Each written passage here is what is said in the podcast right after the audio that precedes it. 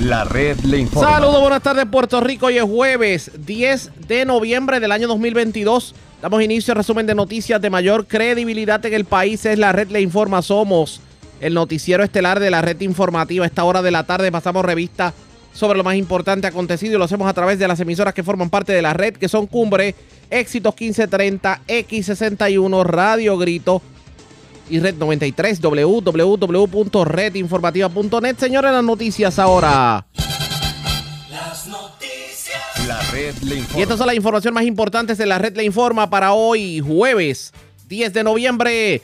Representante Quiquito Meléndez acusa a la representante Jocelyn Rodríguez de tratar de intervenir en caso contra el alcalde de Mayagüez, Guillermo Rodríguez. Esto al legislar para transferir 9 millones del centro de trauma al Departamento de Salud, dinero que según los federales no ha sido del todo recuperado y fue parte de un esquema de fraude. Pero la representante no se queda callada y niega interés oculto de su proyecto que no sea el que Mayagüez por fin pueda tener su centro de trauma. Sorpresivo cambio de asamblea de reglamento del Partido Popular Democrático ahora se llevará a cabo en el Comité Central. Secretario Luis Vega Ramos niega que el cheque con que iban a pagar el local le haya rebotado. Otro más, Metropistas anticipa aumento en los peajes de la PR22 y la PR5 en el 2023. Hoy los empleados públicos comenzaron a recibir el bono de Navidad adelantado, confirmó el gobernador. Abuela y su nieta de 7 años mueren al accidentarse contra poste en Arroyo. Otro nieto de la septuagenaria sufrió múltiples traumas. Ultiman a balazos a joven en sector de Gurabo y otro joven cerca a la rotonda en Dorado. Vivo de milagro joven que fue tiroteado mientras transitaba cerca a la estatua de la India en Caguas. Agencias federales ocupan cargamento millonario de cocaína al oeste de Desecheo y otro cargamento en las costas de Guánica. Agentes de drogas metro arrestan a madre e hijo, les ocupan armas de fuego ilegales en Atorrey. Arrestan también a joven y le ocupan drogas y armas en la calle Sosa de Aguadilla. Incendian vehículo ocupado para investigación en cuartel de Y cargos criminales contra hombre por violencia de género en Aybonito. Esta es la red informativa de Puerto Rico. Bueno, señores, iniciamos esta edición de hoy del noticiero estelar de la red informativa con una noticia de último minuto. Último minuto. Bueno, ya las autoridades, en este caso, manejo de emergencias del municipio de Juncos, logró dar con el paradero de la dama que fue arrastrada por la crecida de un río en un puente de Juncos. En línea telefónica, el alcalde Alfredo Papo Alejandro. Alcalde, buenas tardes, bienvenido. Buenas tardes, buenas tardes. Y gracias por compartir con nosotros. Bueno, se dio con, con Leila Sierra, es el nombre. Eh. Leila Sierra, debo corregir. Eh, cuéntenos sobre lo ocurrido.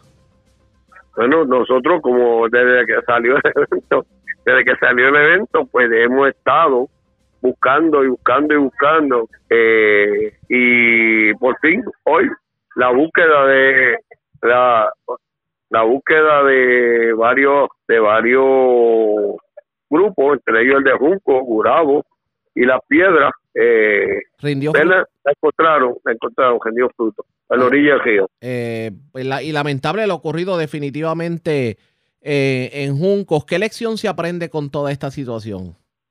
Bueno, nosotros, Manejo Mecho Mía siempre ha estado ahí la dispuesta, inclusive ha estado siempre ayudando a nivel de región. En, la, en el caso de Yaucoa, quienes actuaron fueron Manejo Mecha de Humacao, junto con los de Yaucoa, de Junco, con los de Yaucoa y todo. Pero estas son cuestiones que, pues, en su momento eh, la gente verá la verdadera situación de lo que está pasando. Y hablamos con la familia, trago difícil decirle a dos muchachitas jóvenes que su mamá fue encontrada, pero es lo menos malo dentro de la situación porque triste sería que nunca apareciera. No, y se le puede, y se le puede dar ya cristiana sepultura, y sobre todo cuando ya se le iba a anunciar a la familia que la búsqueda se iba a limitar a una búsqueda, digamos, a medio pocillo, tomando en consideración los días que ya llevaban buscando.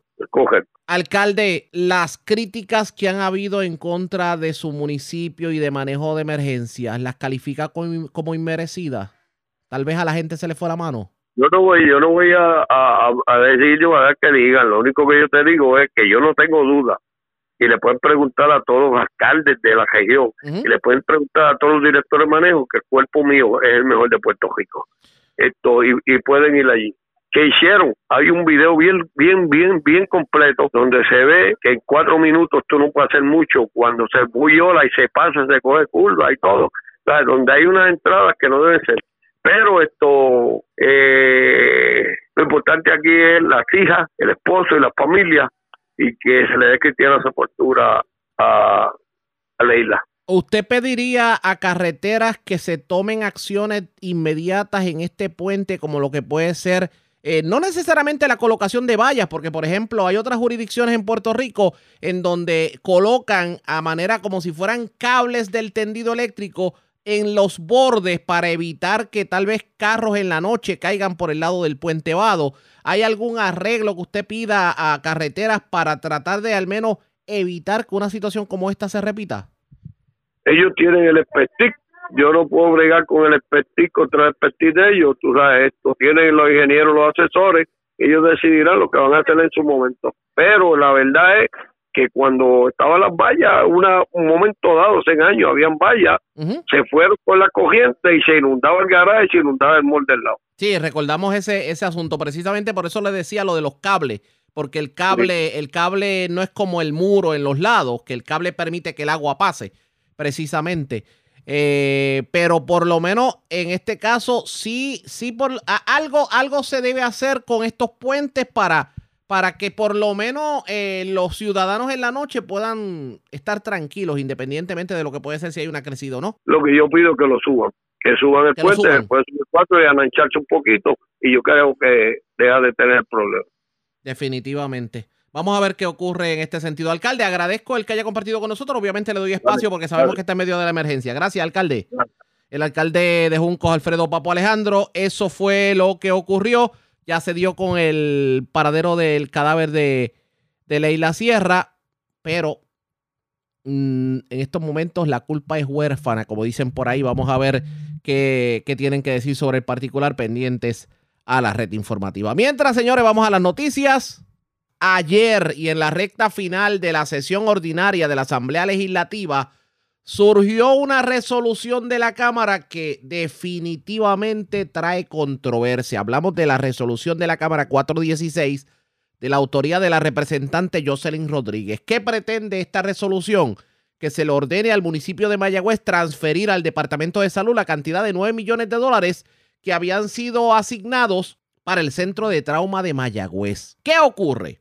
La razón principal que le da, eh, digamos, que motiva a las acusaciones criminales en contra del alcalde de Mayagüez, José Guillermo Rodríguez, es el hecho de que ese dinero se malversó y se perdió. De hecho, las autoridades federales han determinado que, bueno, han confirmado como tal, que el dinero se ha recuperado por partes. Hay casos federales por fraude a raíz de este dinero. Ya hay seis personas que se han declarado culpables y otras dos que fueron encontradas culpables en el día de ayer, entre ellos el asesor legal del exalcalde José Guillermo Rodríguez. Pues en el día de hoy el representante Quiquito Meléndez tronó contra la representante Jocelyn Rodríguez porque entiende que esto es una estrategia para tratar de alegar que el dinero nunca se malversó y que se puedan caer en el tribunal los cargos en contra del exalcalde José Guillermo Rodríguez. Escuchemos lo que nos dijo esta mañana en entrevista en Cumbre, la red informativa del centro, el representante Quiquito Meléndez.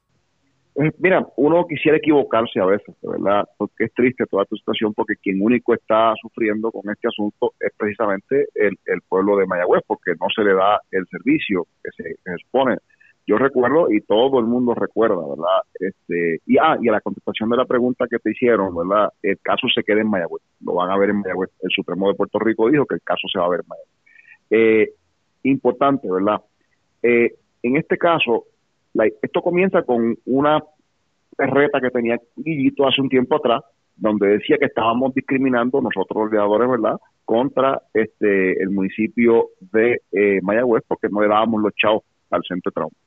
La representante Jennifer González, a petición, cuando Jennifer González era presidenta de la Cámara, a petición del representante de Mayagüez, este Charlie Hernández, es quien hace las gestiones junto a Tony Rivera Chat, ¿verdad? Este, para que el gobernador Fortuño y el gobierno del PNP firme finalmente y la cámara la cámara asigna, Senado aprueba y entonces este el gobernador Fortuño firmó los chavitos, ¿verdad? Para darle eh, los, los casi 10 millones de dólares al municipio de Mayagüez para atender el asunto de eh, la sala de trauma del centro médico de Mayagüez, porque es importante que eso se haga para que para salvar vidas. Una vez eso sucede, el alcalde usa el dinero para otra cosa, se crea el invento de Medi, Y pues todo el mundo sabe que se saltaron de chavos porque se repartieron los chavos entre ellos y lo gastaron en otras cosas y lo, lo. Oye, no es porque lo diga yo. Cuando usted lee la acusación federal, se da cuenta que los federales acusaron a siete personas y esas siete personas, en esa acusación hay un desglose de que compraron cajos, compraron casas, hicieron piscinas, eh, tenían cenas pastuosas, este, despilfarraron los, los 9 millones de pesos. O a hablar claro, eso no lo digo yo, está documentado. ¿Qué sucede? Eh, la- los propios federales, ¿verdad? Este, de hecho, de esos siete acusados, cinco se declararon culpables y dos fueron a juicio. Y de esos dos, ayer el, un jurado federal los encontró culpables de todos los cargos. Y es importante porque, porque durante ese juicio, como tú muy bien mencionas, el ex juez Hernando Irizarry, que era, la, asesor de- de- legal del alcalde, ¿qué hace? Dice él, oye, no- uno no tiene que sentarse porque hay derecho de no autoincriminarse. Y él se sentó en su juicio y allí dijo, para récord bajo juramento, que a él le subieron el contrato a 10 mil pesos mensuales y en ese proceso rápidamente vino el hermano del alcalde y le dijo, eh, eh, eh, eh, subimos a 10 mil, pero 2 mil pesitos son míos, son míos para el Partido Popular allá. Y es importante que la gente entienda, porque lo voy a hacer. Yo le voy a pedir al secretario del Departamento de Justicia, Domingo Emanuel, este, que de inmediato le pida a eh, las autoridades federales una certificación del testimonio bajo juramento de- de- del señor Al- el juez Andrés Izarri, del señor Izarri, ¿para qué? Para que se investigue ese asunto a- este, aquí en Puerto Rico porque hay violaciones este, de ley estatales, delitos graves, violación a la- al código electoral y violaciones también eh, al código penal. Aquí estamos hablando de, podríamos hablar de extorsión, podríamos hablar de soborno, así que me parece a mí que esto es, el caso de corrupción se extiende. Me parece a mí que esto es bien, bien serio. Pero vamos más allá, porque es que no se queda en Mayagüez, no se queda solamente allí en lo que pasó ayer en, en la Corte Federal, allá, ¿no? En el- esto, esto va más allá. Ayer, como los populares tienen un timing tremendo, eh, ayer la representante de Mayagüez, Jocelyn Rodríguez, buscó y que la Cámara aprobó una resolución conjunta, que eso es la, la- la- ¿verdad? el mecanismo que se usa para as- asignar y reasignar dinero, para quitarle dinero al municipio de Mayagüez y dárselo al Departamento de Salud. Yo te pregunto, vamos por partes. Cuando escuchamos, cuando el caso fue, el caso estatal, ¿verdad? vamos, con calma. O sea, la representante Jocelyn Rodríguez quiere pasarle al Departamento de Salud un dinero que no se sabe dónde está. Correcto. Pero mira qué interesante. Y esa parte, eh, oye, esto que estoy diciendo está en el récord. Yo, yo este, lo debatí anoche. Hicieron lo posible para evitar que yo hablara, pero tú pude, pude consumir los turnos porque estaban bien desesperados, bien asustados, verdad. Y la representante estaba totalmente este, ida en un eh, histérica. eh, bueno, era una cosa bien, bien este, absurda. Eh, a esta representante le pidieron, y estoy seguro, alguien tiene que haber pedido, porque esto, esto, no, esto no cae del cielo, o sea, esto no funciona en el aire. Eh, la Cámara estaba tratando de intervenir en el caso en el caso estatal, en el caso criminal, y eso es total y absolutamente impropio. Mira que mira lo que pasó. Tú, todo el mundo sabe, la gente que nos está escuchando, que escucharon al abogado del alcalde cuando se dio la vista este de regla 6 decir de que los chavos se habían encontrado, que se habían recuperado. Y también escucharon a los fiscales del FEI decir que eso era falso. Por lo tanto, y es importante que la gente lo recuerde, evidentemente hay una controversia sobre si el dinero existe o no.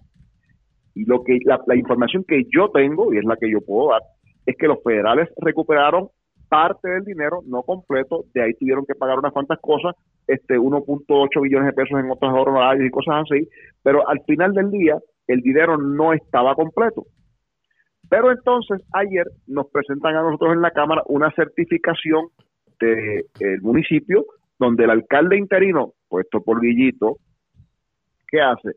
Certifica que esos 9 millones, que, ellos tienen 9 millones de pesos allí y que se van a pasar entonces a que los pasen, hagan lo que quieran ellos. ¿Qué es lo que están haciendo estas personas? Importante.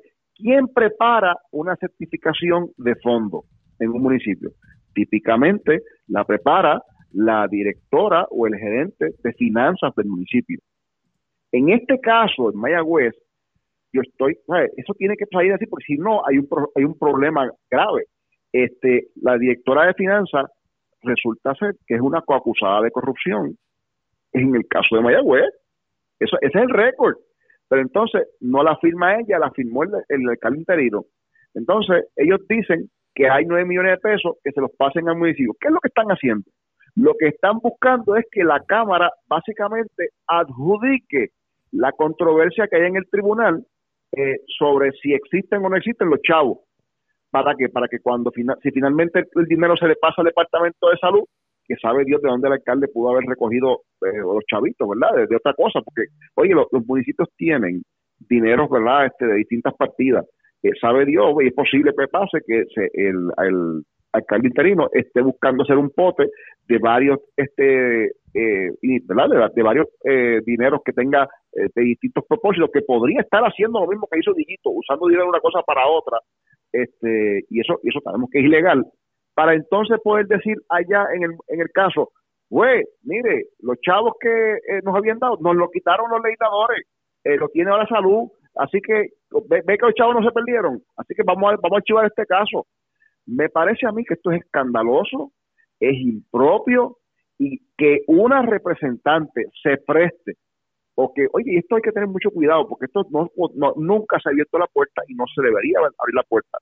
Los legisladores no están para buscar la forma de, de, de- la Cámara de Representantes o el Senado buscar la forma de instruirle o decirle a un tribunal cómo resolver un asunto. Esto es serio, pero es importante que la gente, los ciudadanos de tomen nota, porque me parece a mí que aquí eh, tiene que haber un pedido de alguien cercano al alcalde, yo no sé quién fue, yo no tengo esa información, pero es importante que de alguna manera esto se investigue, porque podría eh, estar usando recursos de la Cámara de Representantes y de la legislatura para buscar la forma de intervenir en el caso criminal. Y eso es un disparate, eso me parece a mí que es una barbaridad y yo creo que el pueblo de Mayagüez tiene que tomar nota de que lo que está ocurriendo aquí. Y el pueblo de Puerto Rico también, porque esto es un escándalo. Pero una pregunta que tengo que hacer.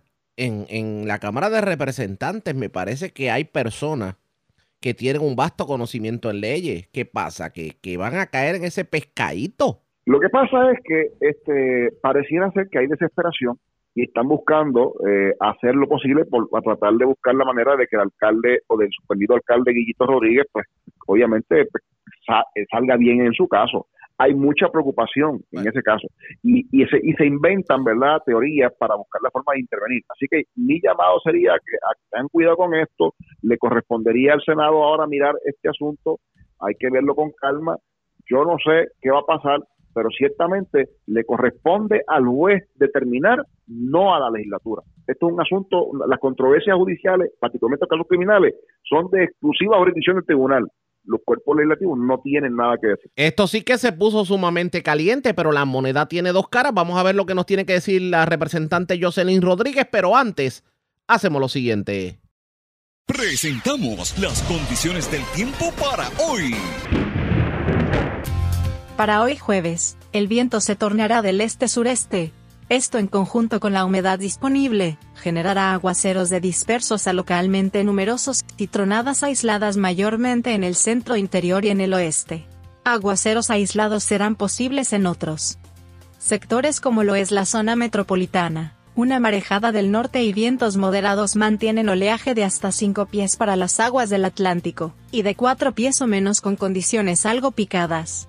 Para las playas, se espera riesgo moderado de corrientes marinas para el norte y este de Puerto Rico. En la red informativa de Puerto Rico, este fue el informe del tiempo. La red le informa. Señores, regresamos a la red Le Informa, el noticiero estelar de la red informativa. Gracias por compartir con nosotros. Siempre les decimos a ustedes que la moneda tiene dos caras. Y en la red informativa nosotros procuramos tener ambas caras de la moneda. Yo tengo en línea telefónica a la representante mayagüezana Jocelyn Rodríguez. Saludos, buenas tardes, representante. Bienvenida a la red informativa. Bendecida tarde para ti, Arriaga, y para todos los que nos sintonizan en este precioso día. Gracias por compartir con nosotros. Bueno, el representante Quiquito Meléndez en la mañana de hoy pues cuestionó el proyecto que se aprobó ayer en, en eh, la Cámara de Representantes, que es de su autoría, para que los 9 millones del centro de trauma pasen al Departamento de Salud, porque alega que supuestamente eso es un subterfugio para decir que el dinero nunca se perdió y favorecer en su juicio local al alcalde Guillermo Rodríguez. Voy a comenzar la entrevista de la siguiente forma. Le pregunto directamente, representante, ¿alguien le pidió que usted radicara ese proyecto?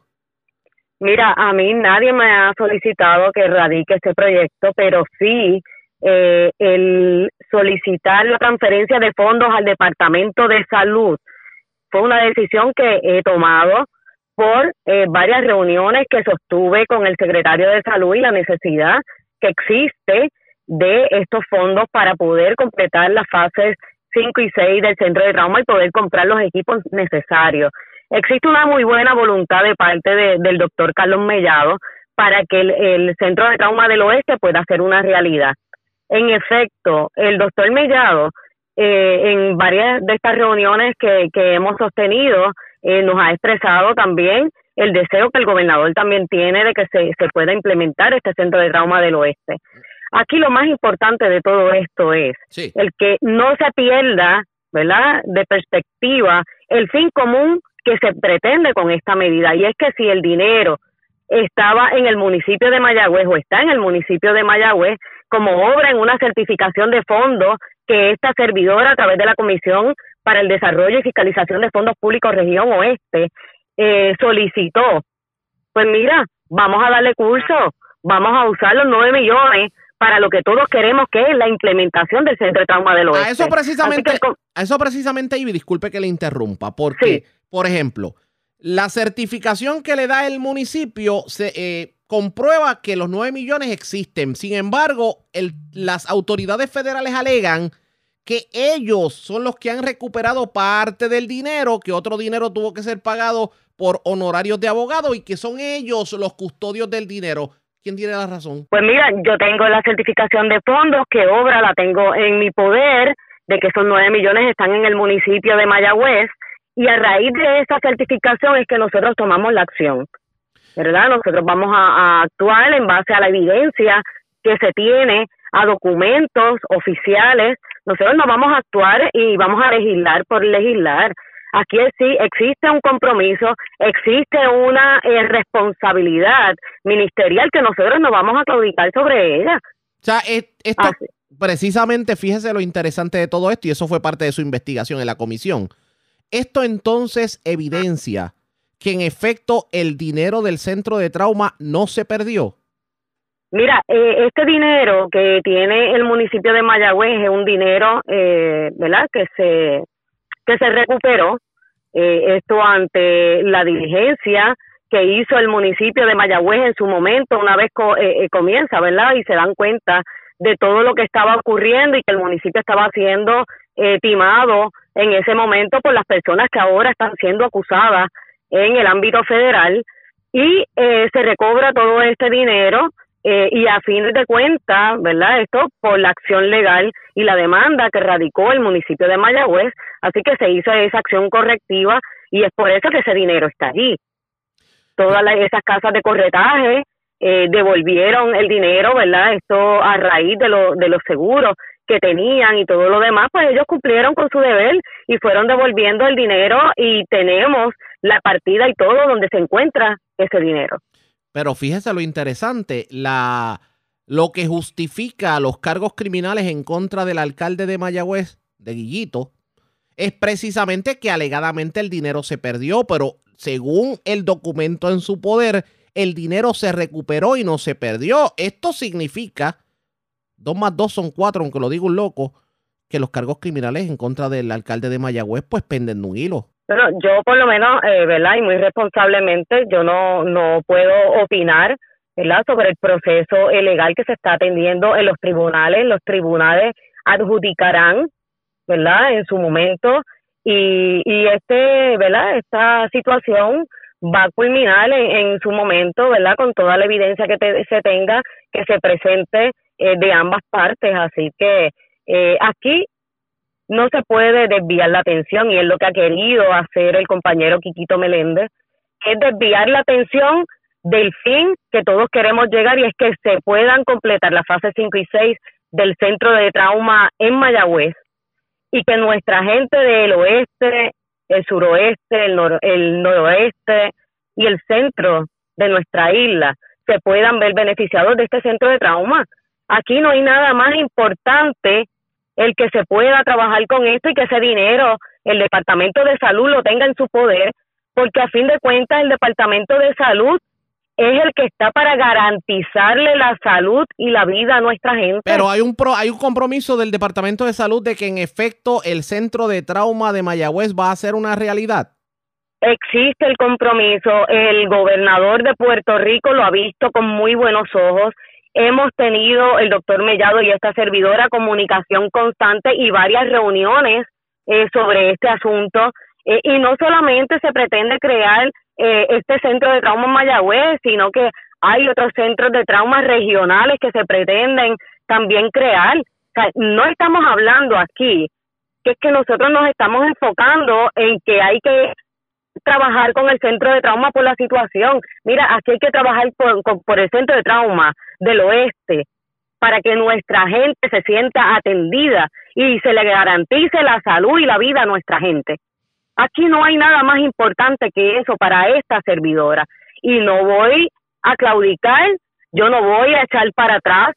Mis compañeros están conscientes que aquí la necesidad existe, que aquí lo que hay es trabajar en beneficio de la gente y yo no puedo estar pendiente a los caprichos del compañero Quiquito Meléndez, ¿Qué puede porque haber? fue el único, El único. fue el único, el único en el hemiciclo que se paró a consumir un turno.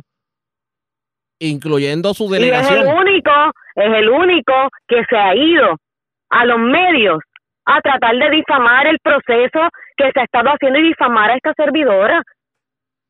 Ese es el respeto, ese es el respeto que le tiene Quiquito Meléndez a la mujer puertorriqueña, a la mujer puertorriqueña que quiere trabajar, a la mujer puertorriqueña que quiere buscar lo mejor para su distrito representativo y para Puerto Rico. Aquí las especulaciones han llegado a tal extremo que han insinuado que este proyecto pudo haber sido ordenado por alguien para que usted lo radicara, eh, digamos, no solamente para salvarle el pellejo a Guillito Rodríguez, sino por el hecho de que, y le, voy- y le voy a decir como lo, como lo pintan las especulaciones, de que ahora mismo la persona con más potencial para convertirse en alcaldesa de Mayagüez usted. ¿Qué me tiene que decir? Bueno, en su momento, ¿verdad? Eh, el pueblo dirá que es lo que quiere para Mayagüez. Yo por lo menos sigo trabajando como representante que fue para lo que el pueblo me eligió. Pero usted está, Ese es mi compromiso. pero usted está preparada para asumir una alcaldía si el pueblo popular se lo pide, tomando Ah, en sí. consideración la situación en que se encuentra el municipio y todas estas especulaciones que han habido por lo de los 9 millones. si el pueblo popular de Mayagüez quiera que yo esté en ese lugar, así lo vamos a hacer. Así lo vamos a hacer con el mismo compromiso, el ahínco, el respeto y la honestidad de siempre. Las encuestas la favorecen. Bueno, eh, me- si me favorecen, gracias. Gracias a todas esas personas que han depositado su confianza en esta servidora. Y se lo agradezco con el corazón. Porque esta servidora no llegó los otros días. Esta servidora ha estado trabajando arduamente siempre por la ciudad de Mayagüez. De una forma u otra. He, estado trabajando y no me he detenido en ningún momento y lo voy a seguir haciendo y nadie me va a detener, no importa las campañas que me quieran hacer en contra. No van a cambiar mi norte y mi norte es seguir trabajando para la gente de Mayagüez, echar hacia adelante nuestro pueblo. Ese es mi compromiso. Representante, bonito fin de semana para usted y los suyos. No, gracias, gracias, bendecida, bendecido fin de semana para ti y para todas las personas que nos sintonizan a través de esta emisora. Saben que en esta servidora tienen una mano amiga y que vamos a seguir trabajando, no nos vamos a detener. Cómo no, gracias, representante. Ya ustedes Un abrazo. Ya ustedes escucharon la representante Jocelyn Rodríguez, escucharon las dos caras de la moneda en esta controversia. sea usted el juez. Vamos a una pausa, regresamos en breve. La red le informa. Señores, regresamos a la red Le Informa. Somos el noticiero estelar de la red informativa, edición de hoy jueves. Gracias por compartir con nosotros. La asamblea de reglamento del Partido Popular Democrático estaba pautada para llevarse a cabo en el Caribbean Convention Center, pero en un sorpresivo anuncio se confirmó que ahora se llevará a cabo en la sede central del Partido Popular Democrático. Alegan los directivos del partido, entre ellos su secretario general Luis Vega Ramos, esto responde a que quieren utilizar una facilidad, digamos, más emblemática. Otras personas entienden que hubo algún problema económico que impidió que se pudiera pagar el local. Y a muchos le ha caído un poquito pesado el que se utilice el comité del Partido Popular Democrático porque es una facilidad que no tiene tanto espacio para llevar a cabo una asamblea y sobre todo cuando la alcaldesa de Morovis, Carmen Maldonado, había ofrecido el Coliseo Pepe Heike de Morovis, obviamente pagado por el eh, Comité Municipal del Partido Popular en Morovis, para que llevaran a cabo la actividad en una facilidad más amplia. Tenemos cobertura completa sobre el particular. Diálogo esta tarde con el secretario general del Partido Popular Democrático, Luis Vega Ramos. Saludos, buenas tardes, bienvenido. Muchos saludos a ti, Arriaga. Un placer estar con ustedes en la red informativa. Y gracias por compartir con nosotros. ¿Por qué el cambio de, de localidad en cuanto a lo que tiene que ver con la asamblea de reglamento del fin de semana?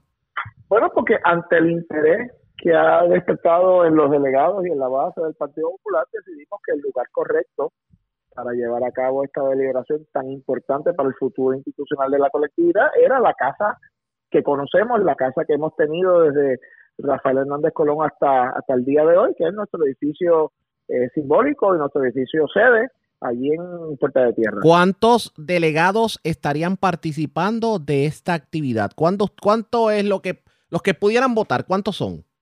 Bueno, los delegados están definidos por el reglamento de, de, del partido, que son el Consejo General de la colectividad, que se compone de los funcionarios electos de la colectividad, este, de, obviamente de los oficiales de la Junta de Gobierno, de representantes de los distintos sectores como la juventud, los servidores públicos, populares, se han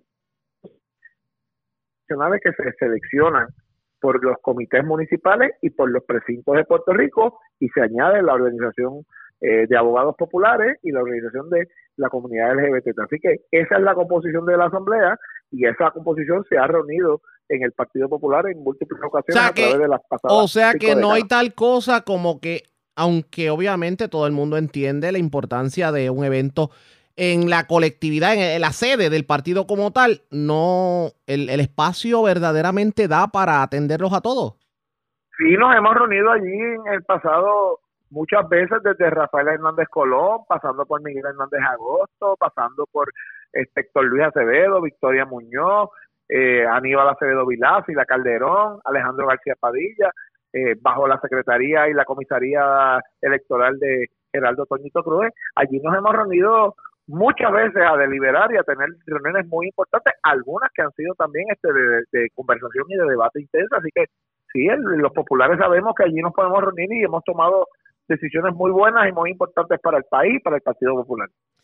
Nunca falla la especulación y obviamente sus detractores han hablado en la mañana de hoy. El subsecretario del PNP, Gabriel Rodríguez Aguiló, dijo que esto había sido porque le rebotó el cheque de, del Convention Center. ¿Qué usted le contesta? Pero bendito, pues Gabriel tendrá que meter la cuchara para tratar de sembrar semillas de, discordia y de odio. La realidad es que el lugar donde los populares se sienten que tienen que trabajar por Puerto Rico y para ganarle al PNP es la sede del Partido Popular. Allí estamos bien y allí vamos a hacer nuestras deliberaciones. Allá ellos que no tienen sede. Nosotros tenemos sede, ellos no tienen ni sede. Ellos se pasan moviéndose de salón alquilado a salón alquilado. De salón alquilado a salón alquilado. O sea, por lo menos ustedes tienen una sede. Ustedes tienen Sí, una no, sede que le pertenece al Partido Popular. Nosotros tenemos una sede que es la sede histórica del Partido Popular Democrático desde 1970. El PNP se pasa de salón alquilado en salón alquilado. Oiga, y dicen que habrá fuegos artificiales en esa asamblea. Eh, yo quiero que usted oriente a la ciudadanía sobre qué es lo que se va a decidir en la asamblea y cuál es la importancia de lo que va a ocurrir el domingo. No sabes cuánto agradezco la pregunta. La asamblea de delegados de reglamento del domingo no es para decidir candidaturas, no es para tomar rutas sobre estatus o otros asuntos ideológicos o otros asuntos de política pública, es para decidir cuál es el, el organigrama de gobierno interno que queremos para el Partido Popular Democrático de cara al futuro. Hay unas enmiendas presentadas inicialmente por una comisión de reglamento que presidió el alcalde de Villalba, Luis Javier Hernández, eh, que fueron discutidas extensamente por la Junta de Gobierno y a la cual la Junta de Gobierno democráticamente le añadió otras enmiendas adicionales que, que, son públicas desde el 26 de octubre. Los populares han tenido acceso y los puertorriqueños han tenido acceso a esas enmiendas desde el 26 de octubre que se anunció que estaban publicadas en la página de internet de nuestra colectividad y sobre esas enmiendas, no sobre ningún otro asunto, sobre cómo nos vamos a gobernar internamente, sobre si vamos a ampliar en la Junta de Gobierno, por ejemplo, la base de nuestra representatividad para que en las regiones, en los distritos senatoriales, en vez de uno haya dos representantes, para que en San Juan, en vez de que sea un delegado o delegada automática, sea eh, eh, eh, elegido por los sanjuaneros, por la gente de Guaynabo y la gente de Aguas Buenas, que hoy eso no pasa bajo el reglamento actual, para incluir en la composición de nuestra Junta a las organizaciones de base de fe, a la comunidad LGBT, a las pymes, a los jubilados y a otros sectores importantes de nuestra sociedad, los discapacitados, por ejemplo, si, si creemos que esa ampliación de poderes debe darse, y sí, hay otros cambios administrativo de si creemos en una nueva estructura del comité ejecutivo, nueva en su composición, porque hoy ese comité ejecutivo existe y hoy lo nombraría el presidente, ahora se estaría delimitando cómo es que ese comité se compone, si eso es lo que queremos o no queremos de cara al futuro. Cualquier otra conversación de quién debe ser nuestro candidato o candidata, no digo yo a la gobernación, a cualquier posición, de cuál debe ser nuestro rumbo sobre el desarrollo de Lela o sobre el asunto del estatus o sobre algún tema social eh, que se discute, eso no es lo que está en discusión el próximo domingo. El próximo domingo está en discusión cómo hacemos una estructura de gobierno interno del Partido Popular que nos permita terminar la reorganización con fuerza, con este verticalidad, con transparencia y que nos permita ganarle que somos los únicos que podemos ganarle al PNP en la elección del 2024. Yo le hago estas preguntas porque aquí se ha tratado de insinuar que hay un grupo dentro del Partido Popular Democrático que está tratando de tomar decisiones para perpetuarse en el poder, tanto así que lo que se estaba discutiendo esta semana es la posibilidad de que la Junta nombre un presidente pro tempore. ¿Qué me dice sobre eso?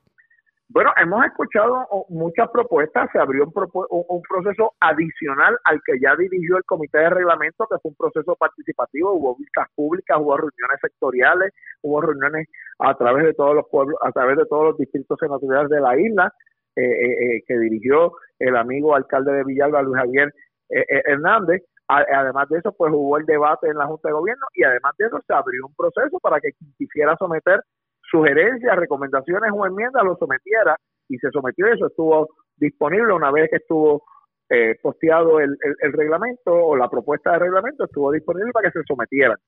La Asamblea Soberana y deliberará. Este es el proceso transparente, este es el mismo proceso, el mismo que se ha hecho allí, en esa sede del Partido Popular, desde Rafael Hernández Colón, pasando por Miguel Hernández Agosto, pasando por este, Sila María Calderón, pasando por Héctor Luis Acevedo, pasando por Victoria Muñoz Mendoza, pasando por José, José Aponte de la Torre, pasando por Héctor Luis Acevedo, pasando por todos los presidentes que ha habido, Alejandro García Padilla y demás, hasta el sol de hoy. No va a haber nada distinto, va a haber la misma transparencia, los votos de los populares delegados que estén allí se contarán como se tienen que contar y el pueblo popular puede estar tranquilo que los populares vamos a cuidar a velar y a respetar los votos de los populares. Ve, secretario, hace unos minutos el exgobernador Aníbal Acevedo Vila confirmó que no va a ir a la asamblea porque entiende que se desvirtuó todo lo que va a ocurrir y que se ve improvisación y falta de estrategia. Y hay otros líderes del Partido Popular que también han confirmado que no van a estar asistiendo. Estas declaraciones de un expresidente del partido, ¿cómo usted las toma? Bueno, obviamente todos los miembros de la Asamblea de Reglamento están debidamente convocados. El ex gobernador y expresidente del partido y amigo Aníbal Acevedo Vilá es miembro de esa asamblea de delegados y es miembro del Consejo General de manera vitalicia, este, y pues eh, si él y los demás compañeros comparecen, este, podrán tener todos los derechos que tienen bajo el reglamento del Partido Popular Democrático. Yo creo que lo que hay que hacer es participar de la conversación que se está dando públicamente. Aquí han habido propuestas, contrapropuestas, sugerencias a favor, en contra, oposiciones, y yo creo que eso es saludable.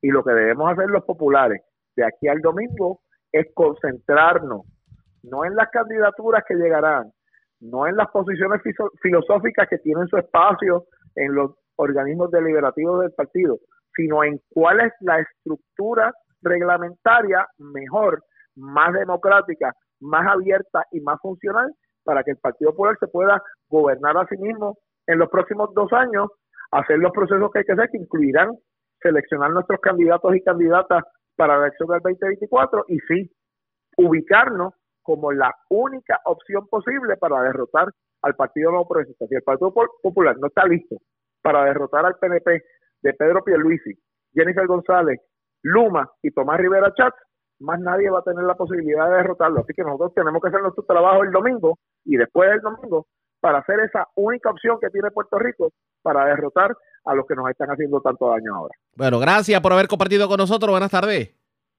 ¿Cómo no? Gracias a ti. Como siempre, era el secretario general del Partido Popular Democrático, Luis Vega Ramos. Vamos a ver qué termina ocurriendo en esta asamblea. Ustedes pendientes a la red informativa. La red le informa. Cuando regresemos las noticias del ámbito policíaco más importantes acontecidas, entre las que tenemos que destacar, tenemos nueva información sobre un accidente ayer en la tarde en Arroyo que cobró la vida de una dama y su nieta.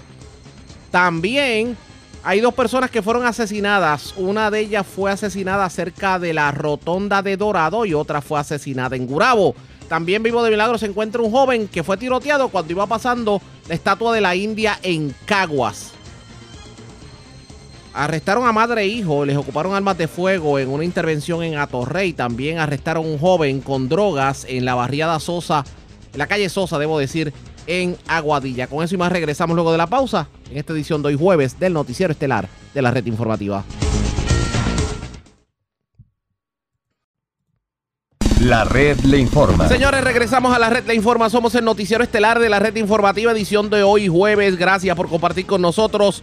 Vamos a noticias del ámbito policíaco. Tenemos más detalles sobre un accidente ocurrido ayer en la tarde cerca del cuartel de la policía de Arroyo. Cobró la vida de una dama y de su nieta de 7 años. Otra menor resultó herida en el incidente. Carmen Herrera, oficial de prensa de la policía en Guayama con detalles. Saludos, buenas tardes. Buenas tardes. Agentes de la División de Patrulla de Carreteras de Guayama investigaron un choque de auto de carácter fatal ocurrido a eso de las 4 y 50 de la tarde de ayer en la carretera 178 cerca del cuartel del distrito de Arroyo. Según la información, mientras María E. de Jesús Peña, de 76 años y residente de Arroyo, transitaba en un vehículo Nissan Altima color gris cuatro puertas del año 2013 por la referida vía en dirección hacia el área del malecón, impacta un poste de cemento del tendido eléctrico. Que Jesús Peña sufrió varias heridas de gravedad que le ocasionaron la muerte al instante, mientras que los pasajeros fueron transportados a una institución hospitalaria de la zona, donde el doctor Rodríguez Fontane diagnosticó al menor de 11 años múltiples traumas dejándolo en observación, mientras que a la menor identificada como Sofía González de Jesús de 7 años de edad falleció mientras recibía atención médica. Cabe señalar que los menores eran los nietos de la perjudicada. El menor de 11 años que resultó herido fue transportado al centro médico en horas de la noche en condición de cuidado. Este caso fue investigado por la agente Guaresca García de la División de Patrullas de Carreteras de Guayama en unión a la fiscal Jessica Gotay. Es lo que tenemos para un momento. Buenas tardes. Y buenas tardes para usted también. Gracias, era Carmen Herrera, oficial de prensa de la policía en la zona sureste del sureste. Vamos a la zona metropolitana porque agentes de la División de Drogas Metro arrestaron a una mujer y a su hijo. Esto es la urbanización Matienzo Cintrón de Atorrey. Aparentemente les ocuparon armas ilegales. También hubo un arresto en Cataño por ley de armas. Aparentemente arrestaron a un conductor luego de que le realizaron un disparo a otra persona. a policías municipales como tal. Esto ocurrió en la carretera 165 en Cataño. También en la zona metropolitana se reportó un asesinato. Una persona fue asesinada. Esto ocurrió en la urbanización Molinos del Río y mucho antes de la rotonda en Dorado. Yaira Rivera, oficial de prensa de la policía en el cuartel general con detalles. Saludos, buenas tardes. Saludos, buenas tardes. Agentes adscritos a la División de Drogas Metropolitana arrestaron en horas de la mañana de hoy a una mujer y su hijo en la urbanización Matienzo Cintrón en Atorrey. Esto como parte del plan 100 por 35 y a esto se les ocuparon armas de fuego ilegales. Según información preliminar en el allanamiento a la residencia, se ocuparon varias armas de fuego, incluyendo tres rifles de asalto y por lo tanto fueron puestos bajo arresto estas dos personas, ambas adultas. En este diligenciamiento colaboraron agentes del SWAT de Bayamón, la unidad K9 y servicios técnicos. El caso se llevará ante un magistrado del Tribunal de San Juan para diligenciar oficialmente la orden. Inmediatamente surja información adicional y detallada, se estará ampliando esta información. Por otro lado, un arresto por ley de armas fue realizado por agentes de la Policía Municipal de Cataño. De acuerdo a la información suministrada, eso de la una y cuarenta y cinco de la madrugada de hoy, arrestaron a un conductor luego de que éste realizó un disparo en la carretera 165 cerca del kilómetro 34.5 en jurisdicción de Cataño. De acuerdo a la información, en el lugar se arrestó a Miguel Andrés Reyes, de 25 años por infracción a la ley de armas, ya que alegadamente realizó un disparo mientras conducía el vehículo Honda Ridgeline color blanco y del año 2007. El arrestado posee licencia de armas bajo la ley 168 vigente hasta el 26 de septiembre del 2027 y al momento de la intervención se le ocupó una pistola Glock modelo 26 quinta generación calibre 9 milímetros y dos cargadores con 10 municiones cada uno 9 milímetros y un cargador con capacidad de 10 municiones 9 milímetros que contaba con 6 municiones al momento y una munición en el área de la recámara. El policía municipal Luis Vega, adscrito a la Policía Municipal de Cataño, investigó estos hechos. Por otro lado, el asesinato más reciente ocurrido en Puerto Rico se reportó a la policía eso de las 3 y 32 de la tarde de ayer en la carretera 165 frente a la urbanización Molinos del Río y antes de la rotonda en Dorado. Según información suministrada, se recibió una llamada a través del sistema de emergencias 911 sobre herido de bala. Y cuando los agentes llegaron al lugar se encontró el cuerpo de un hombre con múltiples impactos de bala cerca del occiso identificado como Giancarlos Santiago Cruz de 23 años y residente de Toa Alta, se localizó una motora marca Daixi modelo PM 2150, la cual manejaba al momento de ocurrir los hechos. El agente Merwin Castellano, adscrito a la División de Homicidios del 6 de Vega Baja, se hizo cargo de la investigación junto a la fiscal Gracielis Vega Bermúdez. Gracias por la información. Buenas tardes. Buenas tardes. Gracias, era Yaira Rivera, oficial de prensa de la policía en el cuartel general de la zona metropolitana. Vamos a la zona centro-oriental de Puerto Rico porque una, una persona fue asesinada, un hecho ocurrido en Gurabo.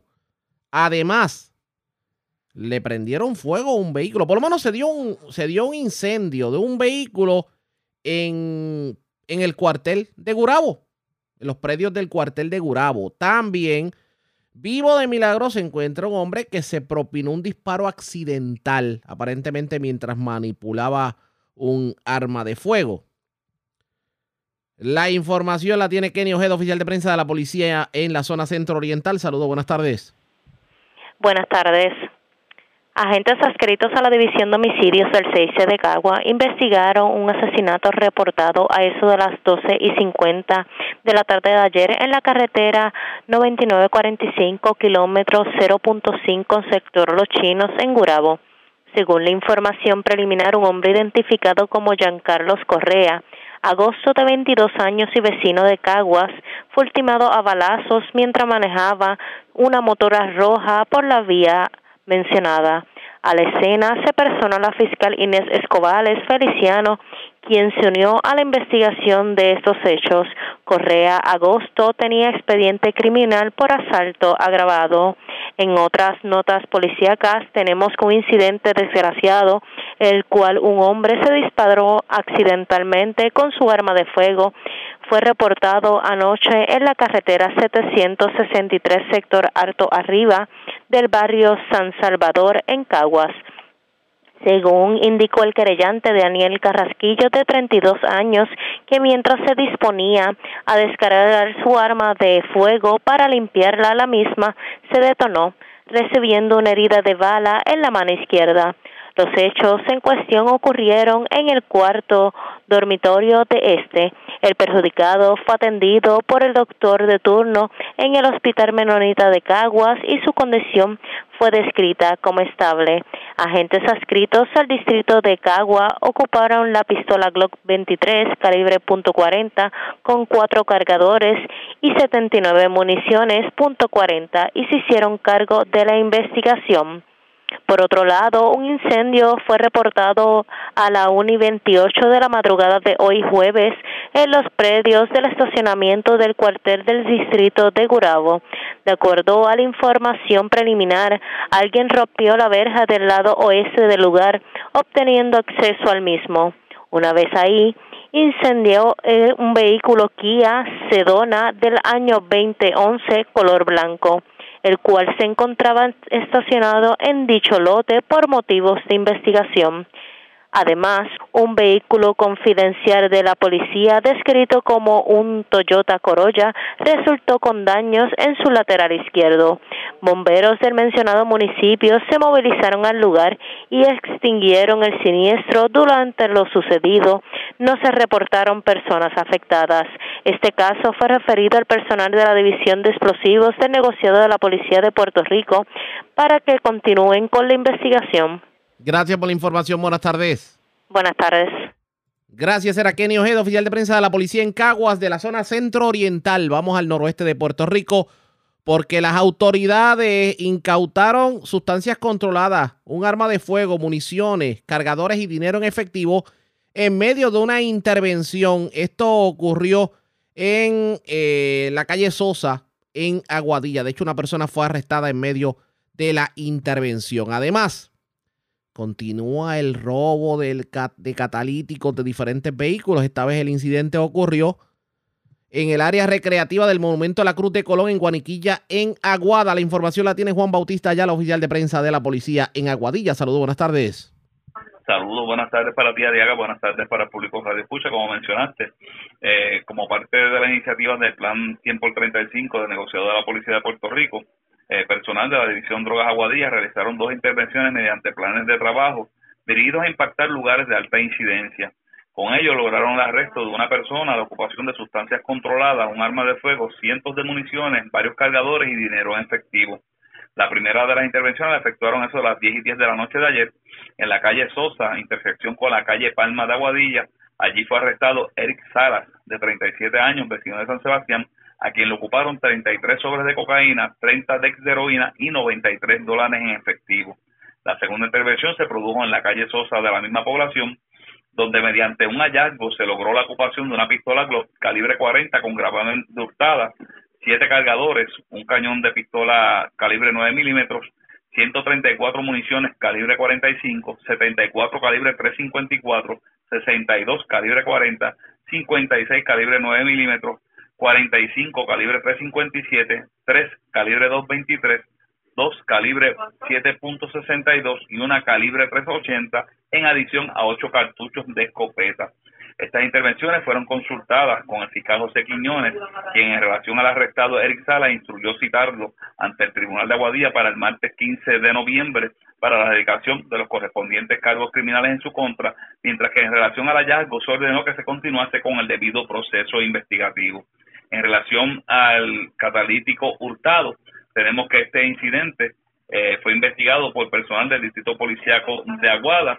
Eh, fue reportado ayer miércoles y los hechos ocurrieron en el estacionamiento de la área recreativa del monumento La Cruz de Colón, en el barrio Guaniquilla de ese municipio, como mencionaste, y según informa el creyente Joaquín Echevarría, vecino de ese pueblo, este dejó estacionado su vehículo Mitsubishi Outlander del año 2019 en el mencionado lugar, donde alguien se le apropió de la citada pieza, cuyo valor fue estimado por este en 2.500 dólares.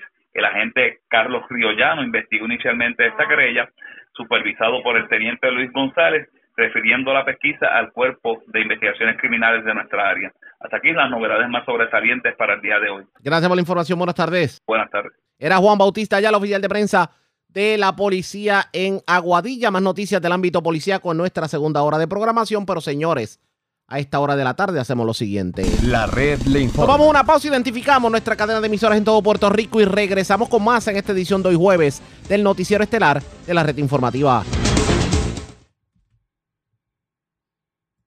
La red le informa. Señores, iniciamos nuestra segunda hora de programación. El resumen de noticias de mayor credibilidad en el país es la red le informa. Somos el noticiero estelar de la red informativa edición de hoy jueves 10 de noviembre. Vamos a continuar pasando revistas sobre lo más importante acontecido y como siempre a través de las emisoras que forman parte de la red que son Cumbre, Éxitos 1530, X61, Radio Grito y Red 93. www.redinformativa.net. Señores, las noticias ahora.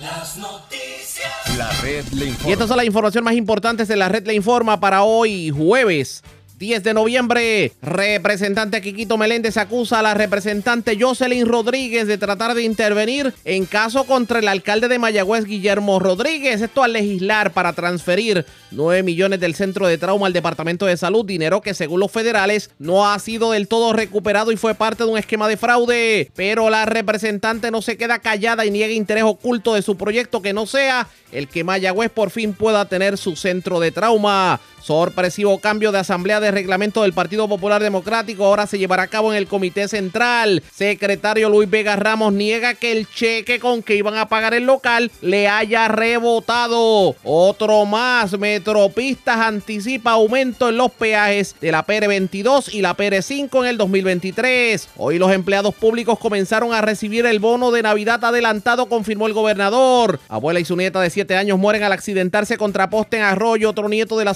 septuagenaria sufrió múltiples traumas. Ultiman a balazos a joven en sector de Gurabo y otro joven cerca a la rotonda en Dorado. Vivo de milagro joven que fue tiroteado mientras transitaba cerca a la estatua de la India en Caguas. Agencias federales ocupan cargamento millonario de cocaína al oeste de Desecheo y otro cargamento en las costas de Guánica. Agentes de drogas metro arrestan a madre e hijo, les ocupan armas de fuego ilegales en Atorrey. Arrestan también a joven y le ocupan drogas y armas en la calle Sosa de Aguadilla. Incendian vehículo ocupado para investigación en cuartel de Y cargos criminales contra hombres por violencia de género en Aybonito. Esta es la red informativa de Puerto Rico. Bueno, señores, damos inicio a la segunda hora de programación en el noticiero estelar de la red informativa de inmediato las noticias. Hoy el gobernador Pedro Pierluisi estuvo visitando el Hospital Panamericano en Sidra porque hoy se conmemoró el 35 aniversario de esta institución eh, hospitalaria y de tratamiento de condiciones mentales.